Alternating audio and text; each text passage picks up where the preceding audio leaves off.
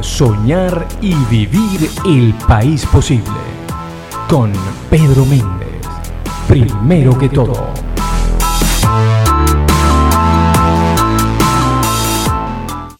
Muy buenos días, aquí estamos primero que todo nuevamente transmitiendo desde casa, no podemos estar en, el estudio Radio Comunidad, ya no tanto por la cuarentena, sino por la falta de gasolina. Eh, justo hoy comienza una nueva etapa, podría decirse, eh, en el tema de la gasolina eh, para los venezolanos y bueno, justamente por eso quisiera ir rápidamente con el editorial del día de hoy, no sin antes decirte que este programa se transmite por Radio Comunidad, luego por YouTube, también en podcast y pueden seguirme en arroba pedro-méndez-d o en las redes de Radio Comunidad. Primero que todo es un programa que trata la coyuntura venezolana, pero con los actores que están desde ya trabajando en la reconstrucción. Y hoy, el día de hoy también, o a partir del día de hoy, con amigos desde otros países que ven a Venezuela con interés, que ven a Venezuela con entusiasmo y la posibilidad de construir lazos de integración con nuestro país. Así que vamos rápidamente con el editorial del día de hoy. Editorial aquí y ahora. La gasolina debió aumentarse progresivamente desde hace mucho. Eso es una política que los venezolanos no nos dimos, que nos debimos dar hace muchísimo tiempo, generando unas, eh, unas desviaciones, unos vicios en el negocio petrolero, perdiendo unas oportunidades importantes de exportar productos refinados en nuestro principal negocio, que es el negocio de los hidrocarburos. Hoy el régimen aplica un aumento eh, sin sentido, más allá de la, necesidad de que se aumentara la gasolina, no tiene sentido porque es un sistema con distintos precios generando todos los incentivos para que haya corrupción, para que continúe la cultura del guiso, del enchufe, del cuánto hay para eso, del yo tengo un contacto en la bomba, de yo tengo un amigo que, que me llena el tanque. Eso, eso tenemos que romperlo en, en Venezuela y el sistema que se está implementando desde el día de hoy es un sistema condenado a fracasar. Nosotros creemos que sí, la gasolina debe aumentarse progresivamente para ser sostenible el negocio petrolero, pero dos cosas. La primera, no puede haber un sistema de precios diferenciados. Lo que podría haber es un subsidio directo a los transportistas, al transporte público y quizá al transporte de carga, pero directo al, al usuario. Eh, no dependiendo además de ese sistema del carnet de la patria que genera que haya venezolanos de primera y venezolanos de segunda. Los que sí tienen el carnet, aquellos que les dan el carnet y aquellos que no quieren tener el carnet porque no se sienten identificados con el PSV. Eso es, eh, eh, está por verse. Aquí frente a mi casa tengo una fila enorme de carros, toda la gente con incertidumbre, la gente perdiendo una vez más una mañana, así como perdemos los venezolanos mañanas enteras, días enteros buscando agua, caleteando agua, buscando gas, haciendo filas por comida, haciendo filas por gasolina. No podemos permitir que, ese sea, que esa sea la vida de los venezolanos, que esa sea lo normal en Venezuela. Nosotros tenemos que lograr recuperar la industria petrolera, liberar el mercado de los hidrocarburos, traer a la empresa privada a la jugada, eliminar el monopolio de PDVSA en el negocio de los hidrocarburos y entonces además eh, ir aumentando progresivamente el precio del combustible y el resto de los derivados para que el negocio sea sostenible. Vamos entonces eh, con el invitado del día de hoy, con la entrevista del día de hoy. La Venezuela que estamos construyendo.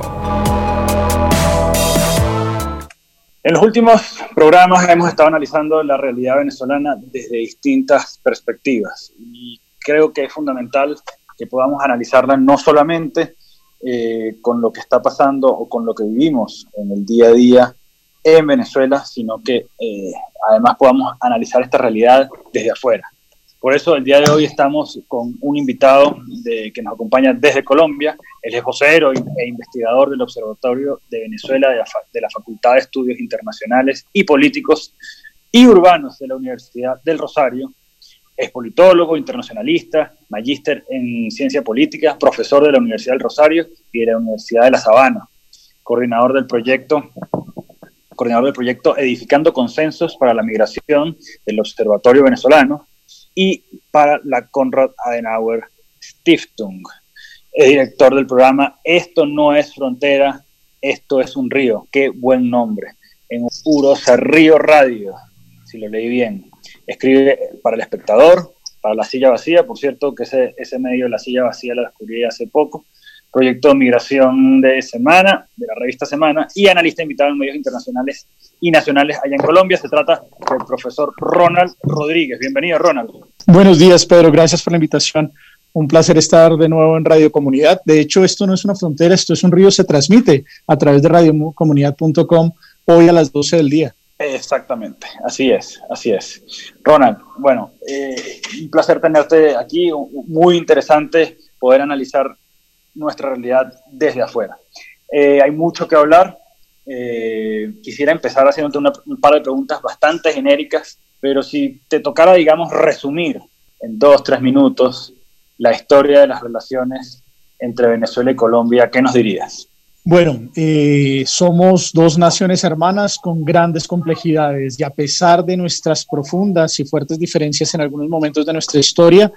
eh, hasta el momento nunca hemos llegado a la dinámica bélica, lo cual no deja de ser importante, sobre todo porque muchas veces se pone sobre el escenario la necesidad de una resolución tanto de la crisis venezolana como del conflicto colombiano a través de otras vías y eso pues eh, siempre ha sido una preocupación conjunta para los dos países. Creo firmemente que el poschavismo, eh, la recuperación de Venezuela después del chavismo y la recuperación de Colombia que inicia con el posconflicto, que de hecho todavía no es, digámoslo así, completamente asible, eh, están estrechamente vinculadas. Lamentablemente nos encontramos en el peor momento de la relación a lo largo de toda nuestra historia y a pesar de los momentos de profunda complejidad que llegamos a tener en el pasado,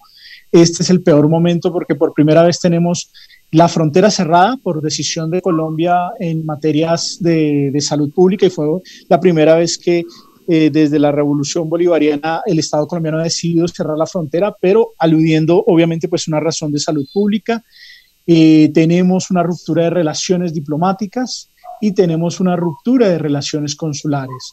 Es decir, eh, nunca en la historia habíamos tenido una relación tan eh, fría entre los dos países, teniendo en cuenta que en el caso de Venezuela se calcula que hay más o menos 1.800.000 ciudadanos venezolanos en nuestro territorio y aproximadamente 3,4 millones de colombianos en territorio venezolano. Es decir, estamos estrechamente vinculados y si a eso sumamos que en la zona de frontera hay aproximadamente 4,9 millones de ciudadanos venezolanos con tarjeta de movilidad fronteriza, es decir, un instrumento que creó el Estado colombiano para que los venezolanos puedan venir a Colombia, adquirir bienes y servicios y regresar, que por este momento está, digamos, inactiva por el cierre de la frontera, pero que se ha convertido en un instrumento de abastecimiento de muchas familias en Venezuela, pues a pesar de esta, eh, digamos, diferencia política, eh, cada vez tenemos más lazos reales los unos con los otros. Y creo que eh, es importante en este momento tratar de establecer una relación eh, para la reconstrucción de los dos países, sobre todo porque el COVID-19 va a ser un reto que está por encima de las diferencias políticas e ideológicas y que va a llevar a que los países tengamos que hacer una atención particular. De hecho, pues yo he sido uno de los que ha impulsado la idea de generar una respuesta colectiva en la zona de frontera que atienda tanto a población colombiana como a población venezolana. Ronald, otra pregunta genérica para después meternos, digamos, en, temas puntuales. Eh, ¿Qué se dice o, cómo se habla de Venezuela en general, en la calle, en Colombia? Y, te, lo, hago la pregunta en dos, en dos, o dos, dos subpreguntas.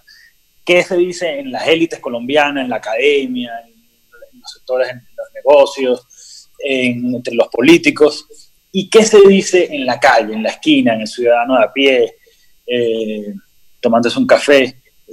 ¿Qué se dice del, tema venezolano y de la coyuntura actual de Venezuela? Bueno, realmente eh, ha sido particularmente el último ciclo, es decir, los últimos 20 años, los que Colombia tiene una noción sobre Venezuela. Tal vez los colombianos antes teníamos un aislamiento propio y no veíamos hacia nuestro entorno. De hecho, en Colombia se tenía más noción y más información de otros contextos geográficos que de nuestro propio vecindario. En los últimos 20 años, Colombia ha empezado a reconocer lo que está pasando en Venezuela, ha visto el degradé de lo que ha significado el deterioro democrático en Venezuela, la crisis económica, el colapso de servicios públicos, toda la dinámica de la pérdida del control de la fuerza y del monopolio de la violencia e incluso del control territorial que pues era una, es una particularidad porque Colombia que nunca ha tenido el control territorial siempre veía con, con admiración que Venezuela tenía muchísimo más control territorial pero en los últimos años eso se ha perdido. Hoy los colombianos tienen una noción, digamos, eh, casi que en todos los noticieros, tanto de televisión como de radio, eh, siempre hay una, una sección dedicada a Venezuela siempre hay un periodista, un corresponsal que está informando sobre lo que está pasando en Venezuela, lo cual no era,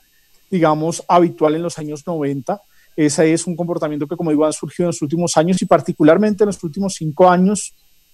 casi que todos los días en las secciones internacionales hay una noticia referente a Venezuela. También el tema migratorio se ha convertido en una dinámica importante. Lamentablemente decir que muchas veces eh, el tema también se ve con, un poco de sensacionalismo y con poca información. Eh, se asumen posturas sin, muchísima claridad, eh, se dejan llevar un poco por el ruido mediático y eso hace que muchas veces no entendamos de forma clara lo que está sucediendo en Venezuela y la dinámica de lo que está pasando. hemos tenido algo más de información incluso de viva voz por los migrantes y ya prácticamente están en todas las ciudades de Colombia, con los cuales la comunidad colombiana, que era una comunidad que no estaba acostumbrada a interactuar con extranjeros, empieza a interactuar con, con el venezolano y empieza a entender, digamos, un poco más. Del lado de las élites, pues eh,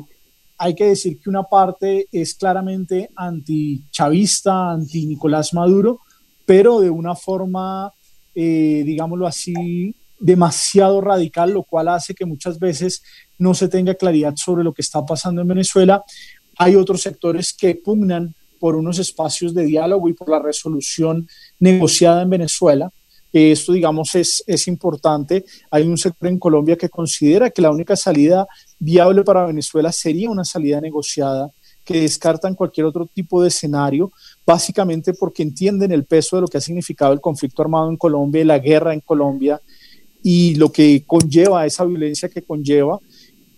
Y digamos que en, la academia hemos tenido diferentes momentos. Recuerdo que cuando, cuando yo estaba empezando en el estudio de Venezuela, algunos de mis colegas estaban siguiendo el tema y éramos como una especie de comunidad de venezolanistas. Algunos de ellos continúan, muy poco sé decirlo, porque pues es un tema bastante exigente. Venezuela se mueve demasiado rápido y a veces como que uno no logra hacerle seguimiento a todo lo que pasa es, más, si uno se pone a mirar solamente en este periodo de la cuarentena, pues han sido muchas las noticias de Venezuela que, que han invadido la, la dinámica eh, de medios de comunicación, las propuestas de Estados Unidos, todo lo de la operación Gedeón, una serie de cosas que hacen que seguirle al pie de la letra lo que sucede en Venezuela resulte muy difícil. De hecho, pues muchos colegas terminan abandonando el tema de Venezuela básicamente porque es, es muy, muy exigente en el Observatorio de Suerte tenemos un equipo que nos permite hacer ese seguimiento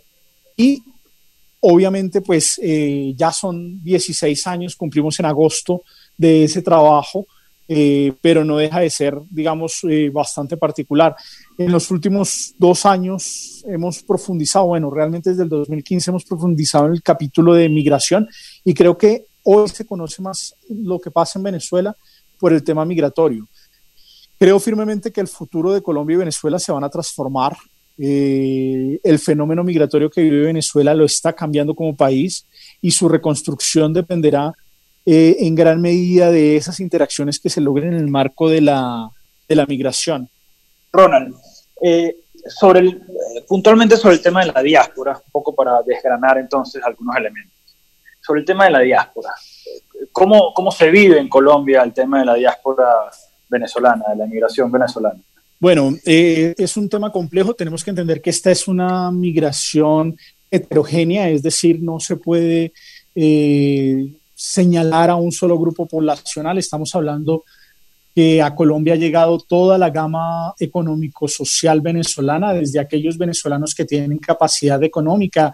y que rápidamente fueron asumidos e incluso empezaron a participar en los espacios sociales de Colombia. Muchos de ellos llegaron en la primera década de este siglo y otros que han llegado en el último ciclo vienen con una serie de necesidades y con una falta de inteligencia migratoria que es, es, bastante importante. Cuando me refiero a inteligencia migratoria, es a la capacidad de planeación, preparación eh, para hacer el ejercicio migrante, que no es un ejercicio fácil. Eh, una persona que migra no, no tiene, digámoslo así, eh, muchas de las facilidades que, que uno pensaría que podría llegar a tener. Todo lo contrario, se encuentra con una sociedad que puede llegar a ser en varios momentos hostil y he de decir que la sociedad colombiana en algunos momentos, en algunas zonas, eh, es bastante hostil hacia la llegada de los venezolanos, incluso se dan casos de xenofobia, como es decir, el miedo al extranjero, y en otros casos eh, eh, aporofobia, que es el miedo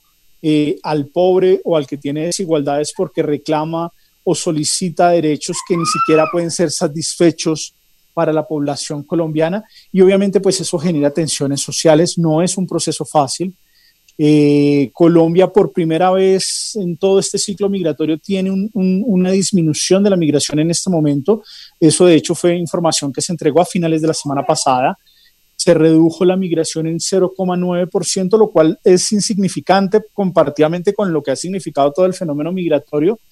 pero sí demuestra que hay un grupo que en este momento está tratando de regresar a su país con profundas dificultades en medio de lo que ha sido el cierre de los espacios económicos en los cuales se desarrollaba la migración. Eh, los migrantes venezolanos sobre todo se quedaban en la economía informal, en la economía del día a día y por las condiciones de la cuarentena del COVID-19, pues muchos de esos espacios se han cerrado y le han exigido a esta población eh, una situación muy compleja, porque pues obviamente pasar una cuarentena es muy duro, lo es para nosotros que medianamente tenemos algún tipo de comodidad. Ahora una persona que está en el exterior en unas condiciones muchísimo más complejas e incluso sin la posibilidad de acceder plenamente al, al paquete de ayudas sociales a pesar del esfuerzo que hace el Estado colombiano. Recordemos que en el caso de Colombia, el gobierno nacional ha declarado que un ciudadano venezolano o colombiano debe ser atendido en las mismas condiciones si padece el COVID-19, es decir, no se hace distingo de nacionalidad, raza, grupo étnico, credo político, sino que a todos por igual se les da el tratamiento, obviamente pues con las deficiencias y particularidades que puede llegar a tener el sistema médico colombiano, pero eh, ese, digamos, es un, paso en la dirección correcta. Hoy nosotros estamos trabajando, por ejemplo, como Observatorio de Venezuela,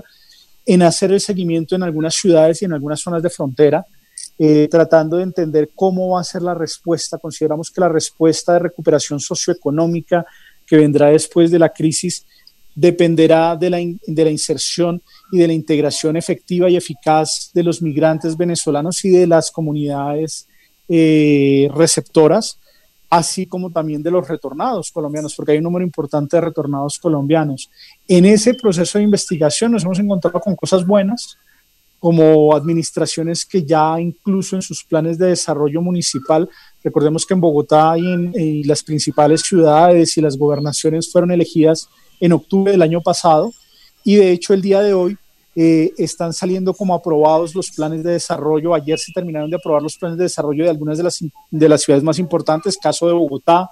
caso de Medellín, en Barranquilla el viernes, que son ciudades que tienen una concentración importante de ciudadanos venezolanos y vemos cómo dentro de, los, de la propuesta social que hay en estos planes de desarrollo se incluye en mayor o en menor medida, pero se incluye a los migrantes venezolanos, lo cual pues es importante en un momento donde eh, el continente y el mundo enfrentan una situación de salud pública que es muy compleja, que es muy difícil. Ronald, han regresado colombianos eh, de, los, de los que viven o vivían en Venezuela a Colombia, por, sea, sea, por sea, por el coronavirus o previo por la crisis venezolana. Eh, en efecto, Pedro, sí han regresado varios de mis compatriotas que se habían, digamos, eh, radicado en Venezuela. Esto, de hecho, ha sido uno de los debates más fuertes en Colombia porque no ha sido un regreso fácil y armónico. El Estado colombiano hace algunos años había creado una ley de retorno, pero sobre todo para ciudadanos en ciertas condiciones socioeconómicas, básicamente para tratar de recapturar la fuga de cerebros que habíamos tenido en un tiempo, pero en el caso de Venezuela muchos de mis compatriotas regresaban en condiciones económicas complejas. La cifra en específico es uno de los grandes, digamos, uno de los grandes vacíos que hay. Eh, en diferentes reuniones con el gobierno nacional eh, nos han reportado que la cifra estándar es 500 mil compatriotas que han regresado al país. No obstante, eh, en reuniones a puerta cerrada han dado cifras que van entre los 400 mil hasta el millón de, retornados. Obviamente, eso lo que significa es que no tenemos claridad frente a cuántos están regresando y eso se da particularmente por las dinámicas de, de la política migratoria colombiana. Colombia no permitía la doble nacionalidad hasta 1991 cuando se cambió la constitución, así que muchos de mis compatriotas que nacieron en Venezuela antes del 91 solo podían tener la nacionalidad venezolana y no podían apelar a la doble nacionalidad con la nacionalidad colombiana. Igual aquellos que se casaron con venezolanos y que regularizaron su situación en Venezuela, muchas veces se veían obligados a tener que renunciar a la nacionalidad colombiana y obviamente pues eso hace que en este momento los que llegan, muchos llegan con papeles venezolanos, pero empiezan el trámite para regularizar su situación y poder demostrar que son colombianos, lo cual ha resultado ser un proceso bastante lento, complejo y de hecho pues se decir a veces incluso sometido a dinámicas de corrupción, eh, lo cual hace que sea eh, lamentable para, que para una persona que llegue y que lo único que está tratando es de adquirir su derecho a, la nacionalidad colombiana, sobre todo los hijos y nietos de, de migrantes colombianos que habían, se habían radicado en Venezuela y que regresan, a veces les cuesta mucho trabajo, sobre todo por la documentación, validar la información. Y una, una cosa particular y es que dentro de la dinámica del Estado colombiano, el registrador del Estado civil, quien es el encargado de hacer ese procedimiento, tiene eh, la capacidad de declarar duda razonable y eso le permite pues exigir más documentos, muchos de los cuales pues eh, son bastante difíciles de conseguir. Cualquier proceso de apostillaje o documento que venga de Venezuela es, es muy complejo y eso dificulta mucho que los colombianos retornados puedan eh, digamos, eh, demostrar que son realmente colombianos. De hecho, pues una de las recomendaciones que siempre suelo hacer a través de radiocomunidad.com, que llega a, un espectro de población eh, donde hay colombianos retornados, colombianos, perdón, migrantes, es que traten de conseguir la documentación antes de venirse, porque ya en Colombia es muy difícil conseguir esa, esa, esa documentación. Mencionaste algo que me parece extremadamente interesante, que es que hubo una preocupación o ha habido una preocupación en Colombia por traer de vuelta a, aquellos, digamos, cerebros fugados, por decirlo de alguna manera, para contener la fuga de cerebros. ¿Hay alguna política en Colombia? Eso me, digamos, me parece muy interesante por, porque es un fenómeno que estamos empezando a resentir en Venezuela, al menos en los últimos dos, tres años, como una enorme cantidad de profesionales de primer nivel se han ido de Venezuela, entre esos 5 o 6 millones de venezolanos que han salido del país. ¿Hay alguna política en Colombia al respecto? Eh, en efecto, Colombia pues, es uno de los países que por el conflicto armado vivió unas situaciones muy particulares, entre ellas el desplazamiento de 7,5 millones de compatriotas que salieron de sus zonas agrícolas y terminaron las zonas populares de, de las grandes ciudades de Bogotá, Medellín, Barranquilla, pero adicionalmente el conflicto armado generó la diáspora de aproximadamente entre 5 y 8 millones de compatriotas. ¿Por qué digo entre 5 y 8 millones de compatriotas? Porque precisamente uno de los grandes problemas que tenemos es saber cuántos están realmente en el exterior. El último censo que se hizo en Colombia, que fue en 2018, no logró no tuvo la capacidad ni generó los instrumentos para medir cuántos de nuestros compatriotas se encontraban en el exterior, empezando porque de hecho pues no tenemos ni siquiera certeza real de cuántos colombianos hay en Venezuela. La única cifra que tenemos es la que dieron los consulados en 2018, que es de 3,4, pero en diferentes momentos hemos escuchado como autoridades venezolanas hablan de 5 millones sin tener, eh, digamos, el acervo ni, ni la información clara. No hay ningún documento público en Venezuela que demuestre cuántos colombianos hay. Los censos el censo del 2011 dice que son algo así como 720 mil, el que hizo el Instituto Nacional de Estadística. Tenemos una diáspora propia grandísima que ha salido en muchos, en, muchos años, en más de 40 años. La gran mayoría de ellos se quedaron en el exterior, muchos de ellos desarrollaron sus carreras profesionales en el exterior, se han convertido en un capital humano muy valioso, algunos salieron incluso teniendo mucho capital humano,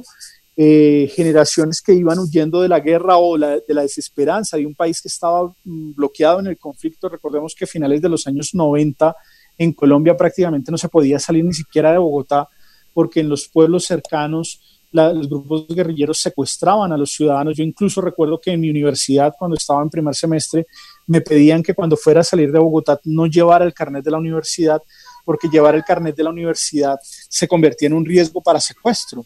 Eh, no porque fuera una universidad importante, sino porque todo estudiante universitario era prácticamente objetivo de los grupos guerrilleros. Eso hizo que muchos colombianos salieran y el gobierno en los últimos años, o particularmente en la, última década, ha tratado de recuperar parte de ese capital humano que se perdió ha generado programas en los cuales personas con alta formación técnico-profesional eh, son invitados al territorio colombiano, se les dan algunas garantías para poder traer eh, parte de sus bienes a Colombia sin tener que pagar mayor, eh, mayores tasas tributarias. Eh, sobre todo se les garantiza algún tipo de inserción laboral en sectores que puedan dinamizar la economía colombiana. No obstante, he de decir que ese plan todavía es muy, marginal y que de hecho se, se, planteó de una forma que todavía no logra capturar la gran capacidad de mano de obra colombiana en el exterior e incluso hay reportados algunos casos de profesionales, nivel doctoral, que regresaron a Colombia y a la vuelta de dos, tres años tuvieron que volverse a ir porque obviamente no había el espacio para desarrollarse profesionalmente. Recordemos que la sociedad colombiana solamente hasta ahora está abriendo plazas doctorales, es decir, solamente hasta ahora estamos teniendo los primeros doctorados graduados en Colombia, lo cual pasaba en Venezuela en los años 80 pero que en Colombia se retrasó. No obstante, en los últimos años hemos tenido un desarrollo importante y ahora pues habrá que ver con, el, con la dinámica del reto que significa la,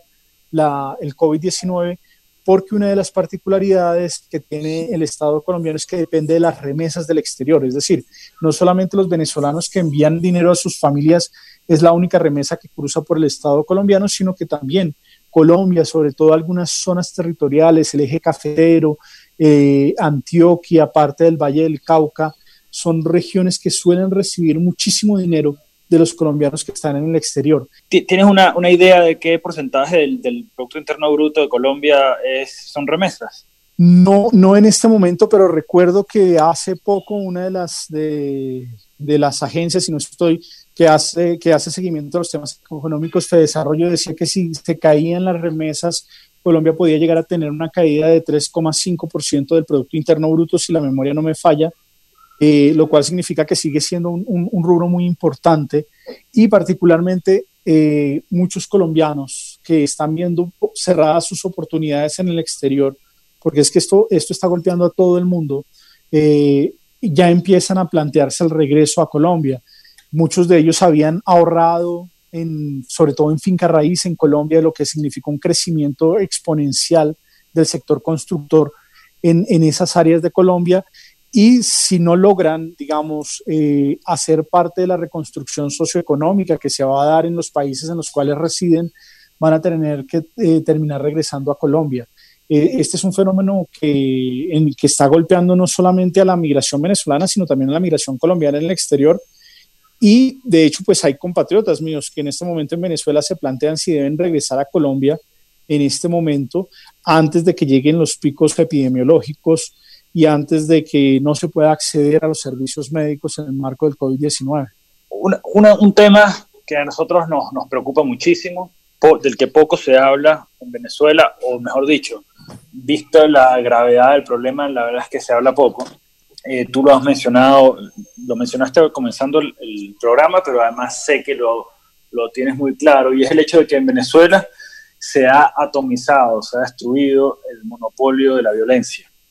Eh, Venezuela, o mejor dicho, el régimen ha entregado amplios espacios de la geografía venezolana, de los recursos, y, e incluso ha sometido a poblaciones enteras a las actuaciones de grupos delictivos. Eh, ¿qué, información tienes eh, de cuántos y cuáles serían los, grupos eh, de origen colombiano que tienen actuación en Venezuela. Bueno, hay que tener presente que el, digamos, el final de las FARC como guerrilla y su conversión en el marco del proceso de paz a partido político significó que muchos de los grupos que hacían parte de esta organización eh, quedaran como disidencias, es lo que en Colombia e internacionalmente se conocen como GAOs residuales, grupos armados organizados residuales. Eh, algunos de ellos tienen conectividad, otros no, es decir, no son parte de una sola estructura, eh, lo cual hace que sea difícil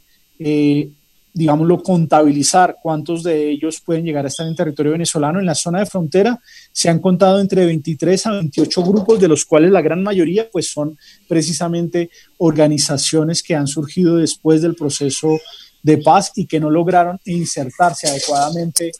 a la, a la, a la sociedad. Y el ELN, que es una guerrilla federalizada, es decir, que a diferencia de las FARC, que tenía un mando único, esta funciona con células aisladas, que muchas veces una célula no sabe lo que hace la otra, también tiene una importante presencia en Venezuela. Y a eso hay que sumarle todos los grupos de crimen eh, que, que viven en la zona de frontera, que además una de las particularidades de nuestra zona de frontera es que es la zona de frontera o una de las zonas de frontera del mundo donde convergen casi que todos los grandes delitos internacionales, el contrabando, el, narcotráfico, el,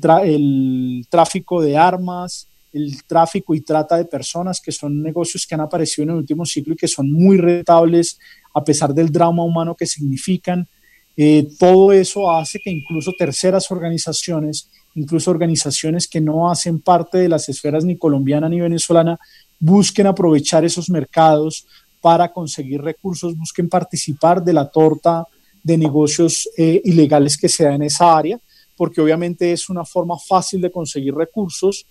y eh, toda la dinámica de, coyotes que se da, que, que, se está dando entre nuestra zona de frontera, por ejemplo, en estos momentos que la frontera está cerrada, ese es un problema recurrente. Digamos que una de las particularidades es que en Venezuela antes, eh, y a pesar de, las, de los momentos tensos que pudimos tener en, las relaciones entre Colombia y Venezuela,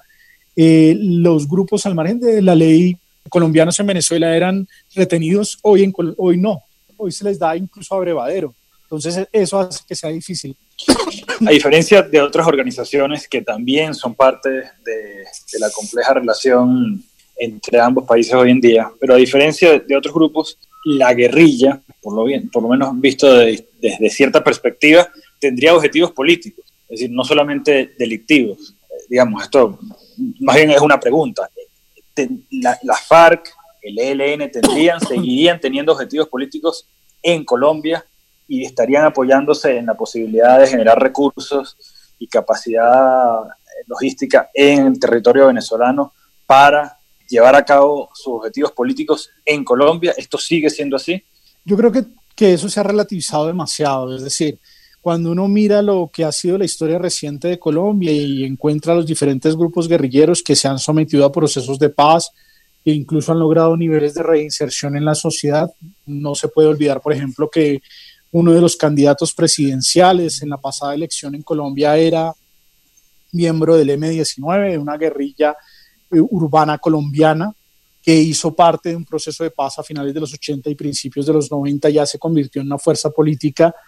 que hoy pues ya no se representa a sí mismo como M19, sino como la Colombia humana, o una parte de ellos está representado en la Colombia humana porque otros están en otros partidos. Digamos que algunos de ellos eh, hicieron el tránsito de las armas a la actividad política, otros eh, lamentablemente nunca se reinsertaron, por ejemplo, muchos miembros del EPL, que era una guerrilla de origen maoísta,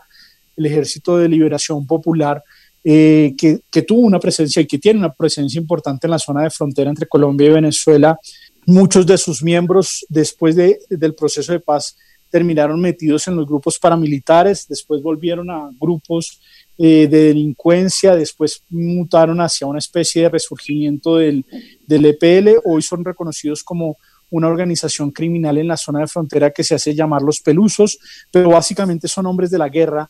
que han ido de bando a bando pasando de guerrillas a paramilitares sin ni siquiera, digamos, tener el menor atisbo eh, de la incongruencia que ello significa porque básicamente son personas que lo único que hacen es poner sus capacidades militares al servicio de quien mejor les pague o del negocio que mejores rubros les dé. Entonces, ahí se ha relativizado mucho. En el caso del ELN, el ELN, hay una parte, un brazo del ELN, eh, un sector de esta guerrilla federalizada que es altamente político y que tiene una participación y que incluso eh, supuestamente tiene una, una dinámica eh, estructurada de transformación del país, pero hay otra que se ha dejado seducir por los negocios eh, al margen de la ley y que de una supervivencia y una ganancia. De hecho, pues con, con, en el caso de las FARC vimos como una parte de su liderazgo terminó insertado en la vida política y otro simplemente se quedó en, en, en la vida delincuencial y del narcotráfico, que es una de las particularidades de estas organizaciones. Estas organizaciones dicen o inician con un discurso que supuestamente busca cambiar el país, eh, para esto se terminan financiando con actividades ilegales y después terminan simplemente dependiendo o cediendo a los espacios que dan estas actividades ilegales. En ese orden de ideas, se, se genera una, una, complejidad que es muy alta. El caso colombiano, eh, nosotros no hemos podido, mi generación, por ejemplo, nació en conflicto y muy seguramente va a morir en conflicto porque en Colombia son muchos los actores que han encontrado en los negocios ilegales una fuente de recursos que está por encima de las ideologías y de los credos políticos, para muchos de ellos terminan siendo simplemente una excusa para justificar eh, su participación en estos negocios. Para otros, eh, sí han logrado la mutación a los sectores políticos y de ahí que, digamos, se defienda un poco, a pesar de las profundas diferencias que uno pueda tener eh, con el señor Gustavo Petro, hay que reconocerle que él tomó la vía del espacio político y no de las armas, así como con Rodrigo Londoño, el ex jefe eh, de las FARC. No obstante, otros sectores se quedaron en, los negocios ilegales y de hecho pues se han convertido más que en organizaciones eh, guerrilleras, en organizaciones criminales con vínculos altamente poderosos con carteles internacionales y que eh, han debilitado no solamente el Estado colombiano, sino que empiezan a debilitar también la estructura del Estado venezolano.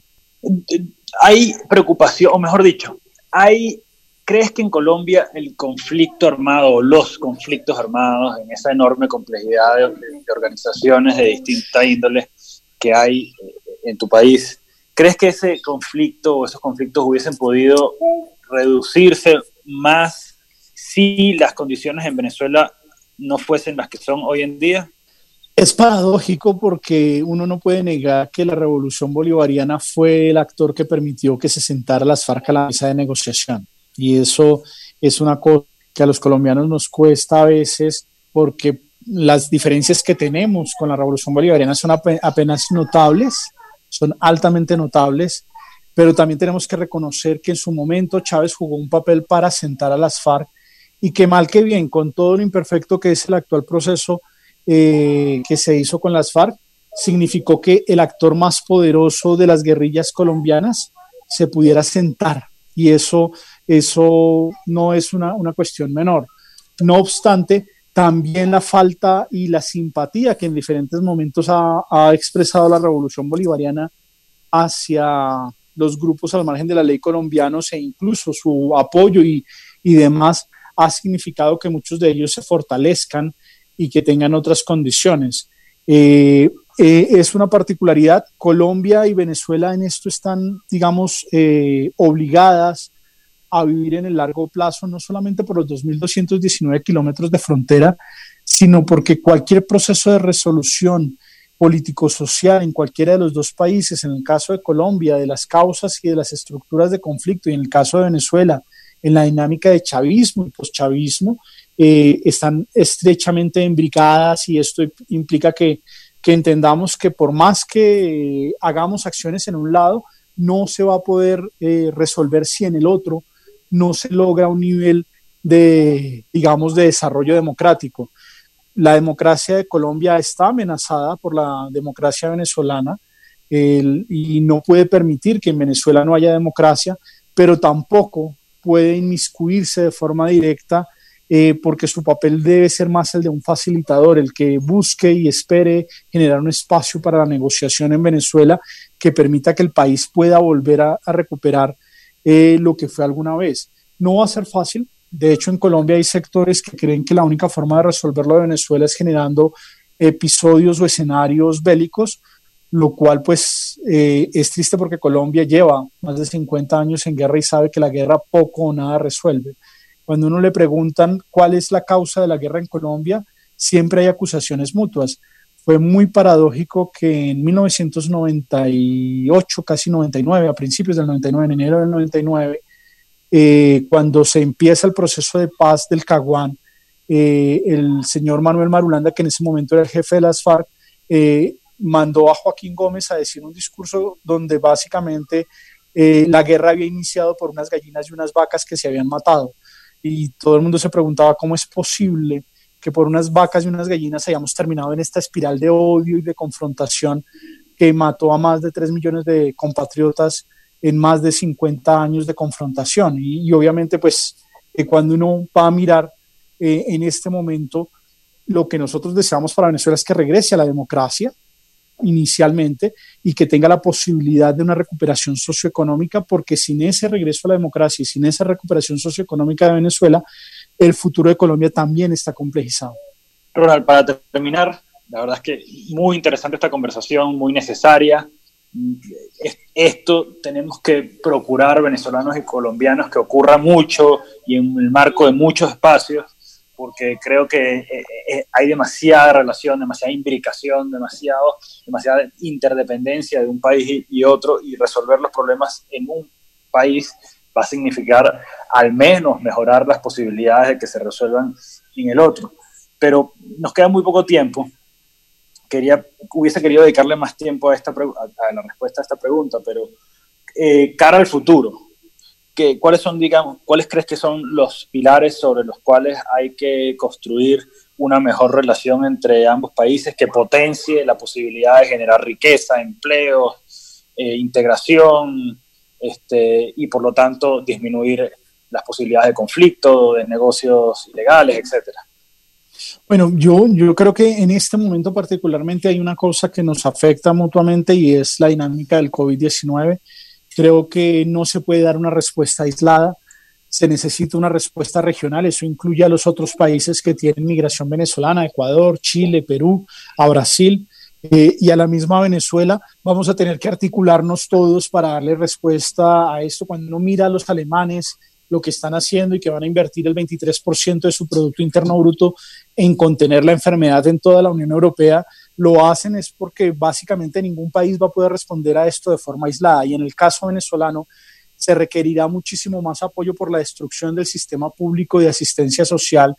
Y eh, Colombia, Perú, Chile, Ecuador y Brasil tienen una responsabilidad con los hermanos venezolanos que es una responsabilidad que va más allá simplemente de extender la mano al que lo necesita, sino que cualquier eh, apoyo que se haga en la atención al COVID-19 va a ser fundamental para que nos entendamos como región en el largo plazo. ¿Eso qué significa? Que nosotros, si no podemos dar una respuesta conjunta a la enfermedad, vamos a tener serios problemas eh, de largo plazo y vamos a dejar una herida muy fuerte en nuestras poblaciones. Entonces, es, es necesario hacer un trabajo, primero en esta instancia,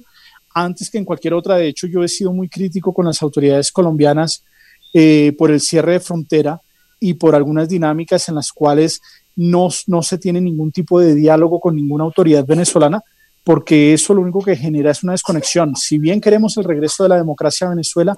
en este momento tenemos que afrontar la necesidad que tienen nuestros pueblos y preocuparnos por atender esas necesidades en, lo corto, en el corto plazo. Ronald, te agradezco muchísimo esta, esta conversación. Eh, ojalá la podamos repetir pronto y como te digo, creo que esto es muy necesario. Estoy totalmente a la orden. No solo me pongo a la orden yo, sino la organización a la que pertenezco, los equipos a los que pertenezco, para que podamos eh, conversar mucho sobre la realidad de ambos países y entender, que, que, podamos entender los colombianos la realidad venezolana y los venezolanos la, realidad colombiana. Yo recuerdo cómo hasta hace muy poco eh, hablar de Colombia en Venezuela era sinónimo de hablar de narcotráfico y hoy en día por lo menos en algunos grupos, ya se mira Colombia más bien como un ejemplo de lo que se está haciendo en términos de emprendimiento, de lo bien que se vive en, Bogotá, de lo lindo que está Barranquilla, de cómo funciona el puerto de Santa Marta y el puerto de Barranquilla, etcétera. Y creo que, que hay que fomentar eso muchísimo. Igual, Pedro, creo que iniciamos un, un, relacionamiento. Eh, igual en esto no es una frontera, esto es un río. Espero poder contar contigo. Y en efecto, cualquier cosa que desde Colombia podamos hacer, de hecho, ya quedamos conectados para seguir haciendo cosas juntos, porque parte del proceso de integración inicia por eso, por empezar a, a unir los cables que permitirán el funcionamiento de las dos sociedades más adelante. Muchas gracias, Ronald. Que esté muy bien. Hasta luego. Pedro, gracias, hasta luego. Era, eh, estábamos conversando con el representante del Centro de Investigación eh, que llega a la Universidad del Rosario para eh, Venezuela, una iniciativa tremenda, una iniciativa necesaria para entender ambas, ambos países. Estamos hablando con Ronald Rodríguez. esto ha sido todo por el día de hoy en Primero que Todo. Muchas gracias a todos por conectarse. Recuerden que pueden eh, escuchar este capítulo de Primero que todo en podcast. Este en particular no va a estar en YouTube, eh, pero el resto de los, de los programas también pueden escucharlos en YouTube. Pueden seguirme en arroba eh, Pedro-Méndez-D o seguirnos en las redes de Radio Comunidad. Nos vemos el lunes que viene en Primero que todo. Nos vamos y regresamos el próximo lunes, analizando la coyuntura política del país, primero que todo, con Pedro Méndez.